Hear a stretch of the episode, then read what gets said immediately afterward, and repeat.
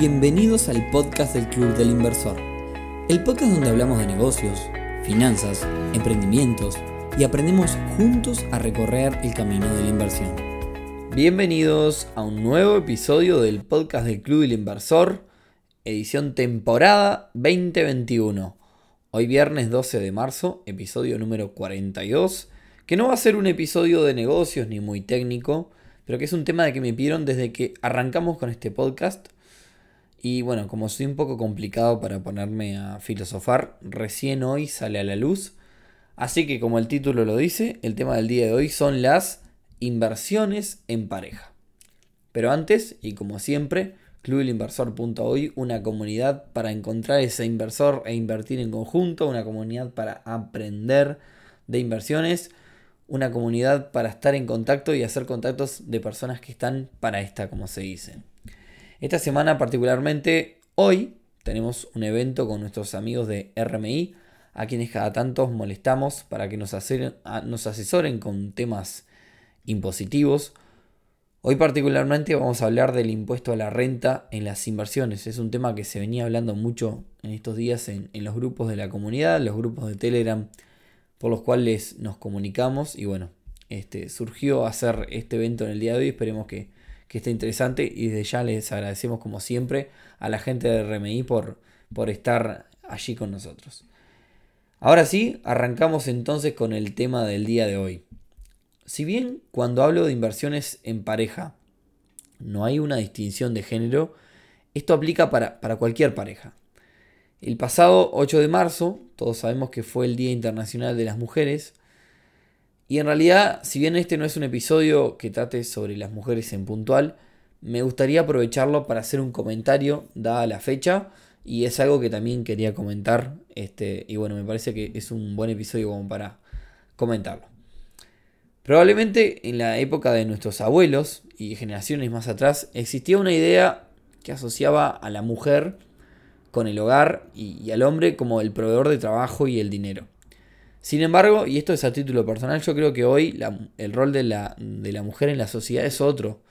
Este, quizás algunos puedan discrepar conmigo eh, y no me quiero meter en este tema delicado ni generar controversia, pero a mi entender hoy la mujer es protagonista del hogar en, en todos los aspectos. Y si vamos a los datos puros y duros, este, la realidad también es que muchas parejas, y, acá voy, con, voy al grano del tema, muchísimas parejas viven separadas. Eh, esto genera que hombres y mujeres tengan que ser protagonistas y dueños de sus propios hogares y por ende dueños y protagonistas de sus finanzas personales y de sus inversiones. ¿A la que quiero llegar con esto?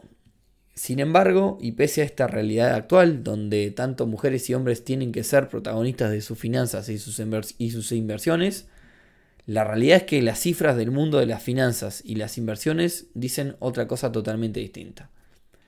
Por ejemplo, de cada 100 personas que escuchan este podcast, solamente 18 son mujeres.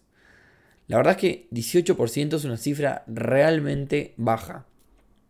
En estos momentos, por ejemplo, en nuestro Instagram, arroba Club Inversor UI. Tenemos unos 4.200 seguidores por allí. La realidad es que solamente el 34% de esos seguidores este, son, son mujeres. Y bueno, lo mismo sucede a nivel de socios en el Club Inversor. Creo que es menos del 15% que son mujeres. O sea que es poquitísimo. La realidad es que cuando estaba haciendo este, este capítulo me puse a consultar a diferentes mujeres sobre por qué creen que, que la mujer participa menos en este mundo y, cuáles fueron, digamos, eh, cuáles les parece que son las razones para que suceda esto, estas cifras que yo les estoy dando. Algunas de las respuestas que me dieron fue falta de tiempo por encargarse de otras tareas y dividirse, digamos, con sus parejas. También algunas hicieron referencia a cuestiones culturales. Eh, esto que yo decía de, de las generaciones pasadas, como que todavía está un poco arraigado. O que quizás otras personas me comentaron que como que el hombre gana más y que por eso se encarga del tema. Incluso alguna respuesta fue como que la mujer tiene un perfil más consumista y menos pensamiento de, invertir. Probablemente la semana que viene hagamos un debate en nuestras redes del tema, porque la verdad que me parece que, que es un tema que está muy bueno para que todos podamos opinar, mujeres, hombres y demás, y tratemos de, hacer énfasis en, que esto tiene que, mejorar, tiene que cambiar y que todos debemos eh, tomar acción este, sobre, sobre, el tema de, invertir y de nuestras finanzas. En fin, ahora sí, vamos al, tema de, inversión en, pareja puro y duro, indistinto de, género, digamos. Como decíamos, invertir en el caso de una familia debe ser algo que involucre a todos. y en algunos aspectos debe seguir aquello que planteamos en el modelo de análisis de inversión.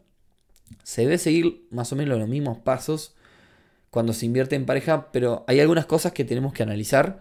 Hay algunos caminos que son un poco diferentes. En el antes, en el durante y en el después. En primer lugar está el tema, cuando se invierte en pareja, el tema del blanqueo. ¿no? antes de seguir, me gustaría decir que en realidad todo esto es, a título personal, ¿no? Yo acá estoy haciendo un episodio con una opinión mía y que quizás todo, las personas que me escuchan puedan discrepar. Digo, esta es una visión que tengo yo, ¿no? No, no, es, no, es, no tengo la bola de cristal sobre cómo hay que hacer las cosas, pero bueno, me, me gustaría compartir esta visión puntual sobre el tema en mi caso. Bien, estaba diciendo entonces que invertir en pareja implica tener las cartas sobre la mesa. Implica, a mi criterio, tener claro los tantos. Hay que tener en cuenta que tiene un claro beneficio invertir en pareja, que es la inyección de capital va de a dos. Por tanto, no solo se puede juntar más dinero, sino que el hecho de que se junte más dinero implica que se pueda aspirar a, objetivos mucho más grandes, como es el caso de la compra de una vivienda, que es por lo general la inversión en conjunto típica de una pareja. Por otro lado, tenemos la contra de que del qué pasa si esa pareja se, diluye. Esa especie de sociedad que, se arma, digamos, en la pareja. Y esto vuelvo a lo mismo, a, título personal, a mi entender debe, debe manejarse como cualquier otra sociedad. Hay que tener claro las resoluciones que se van a tomar en cada uno de los casos y en el caso de que la pareja se separe también. O al menos saber que en caso de que algo así suceda, se va a poder llegar a un acuerdo para resolverlo. Bien, y al tratarse de una inversión entre dos personas, el, primer consejo acá es tener una cuenta bancaria en común independiente de las cuentas de cada uno. Esto va a ayudar a ser muchísimo más ordenado y por sobre todo a separar lo que invierte cada uno en los gastos de cada uno de la inversión en la pareja. Entonces tener una cuenta bancaria en la pareja es importantísimo que sea independiente de, lo que suceda con las cuentas o el dinero de cada uno. Respecto, acaba como un segundo tip, ¿no? El, aporte mensual que puede hacer cada uno eh, para la inversión en pareja. Un, un, error que se comete en este sentido es marcar una cifra puntual que ponga cada uno. En realidad debería ser porcentual respecto a sus ingresos. ¿Qué quiere decir esto? Imaginemos que una pareja cada persona destina 200 dólares para invertir y una persona gana 1500 y la otra 800. Probablemente le sea mucho más doloroso el aporte a esta última persona que gana 800 dólares por mes y tiene que poner los mismos 200 dólares que pone la otra persona. Por ende, el aporte debería ser dependiendo el ingreso. Entonces, vuelvo a lo mismo, acá hay un error que es marcar una cifra puntual al mes. Y en referencia a este aporte, un aspecto importante es que el aporte destinado a invertir debería ser separado de los ingresos a comienzo de mes. Es decir, eh, si, por ejemplo cada uno, cada persona de la pareja aporta un 8% de sus ingresos, ese 8% debe ser separado del comienzo de mes. Acá me estoy metiendo en el área de las finanzas personales ya, pero en realidad no debe ser nunca lo que sobre, sino debe ser al comienzo, porque si no, en realidad lo que sobre es variable, lo que sobre eh, no, le damos la importancia ni la trascendencia que tiene que tener y tendemos a no hacerlo. Entonces, si aportamos el 8% de nuestros ingresos para invertir, debemos asimilar como que nosotros vamos a vivir con el 92% de nuestros, de nuestros ingresos. Después hay puntos como marcábamos al comienzo, que son comunes al famoso modelo de análisis de inversiones el cual hemos hablado un montón en este podcast. Lo primero que deberíamos tener en cuenta es, el, digamos, el fondo de emergencia, ¿no? Eh, en, esta, en esta cuenta común quizás podría usarse para primero generar un fondo de emergencia. no podemos comenzar a invertir si no tenemos este fondo anteriormente.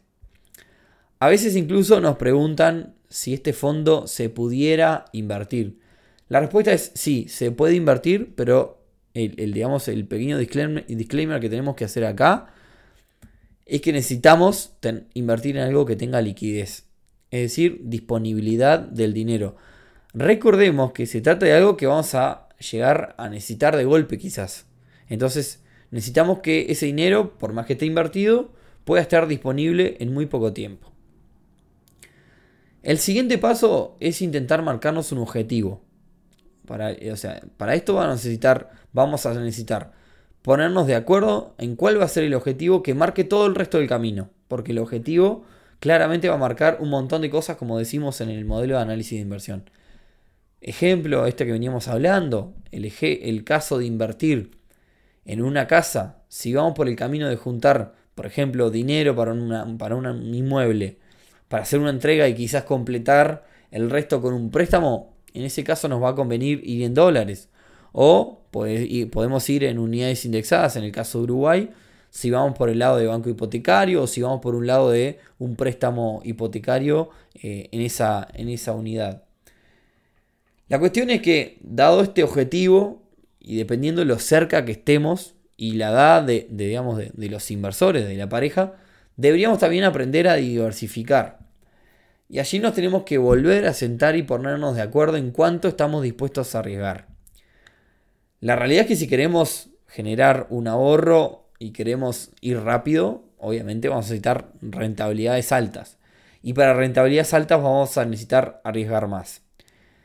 Aunque quizás si se trata de los ahorros de una vivienda, para la vivienda que es, como el, el gran objetivo que tenemos la, mayoría de las personas a la hora de invertir, y acá no me incluyo en realidad, pero, pero es el conjunto de las personas, es la mayoría, es el objetivo que tienen. Quizás si estamos jugando con los fondos de, la vivienda, quizás no sea la mejor idea arriesgar demasiado, ¿no? Pero sí diversificar, es decir, por un lado, eh, un determinado porcentaje de, de, nuestro portafolio inversor arriesgarlo, por otro lado no. Vuelvo a lo mismo, dependiendo, dependiendo la edad, y dependiendo eh, también este, lo cerca que estemos de nuestro objetivo. A medida que nos acercamos a nuestro objetivo y crecemos en edad, deberíamos estar arriesgando cada vez menos. También deberíamos discutir si llegamos a invertir, por ejemplo, en algo que nos insuma tiempo, ¿cómo nos vamos a dividir en la pareja para eso? Acá mi opinión es eh, que si bien en una pareja quizás una persona pone más dinero que la otra y quizás tenga más porcentaje de esa inversión que la otra. También puede pasar que se invierta tiempo, como estamos diciendo en este momento. Y en realidad ese tiempo hay que tenerlo en cuenta. No todo es dinero. Entonces quizás si ese tiempo lo pone la persona que pone menos dinero, o que pone, digamos, que tiene menos porcentaje, ese tiempo hay que hacerlo valer. Y quizás esa persona merezca un porcentaje mayor al, que realmente su dinero representa.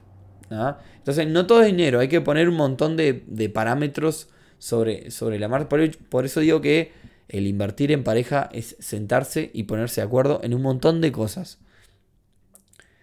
Todas estas, eh, estas cosas que, estamos hablando deberían estar en principio definidas de antemano, de forma que no nos representen un problema, eh, digamos, sobre la marcha.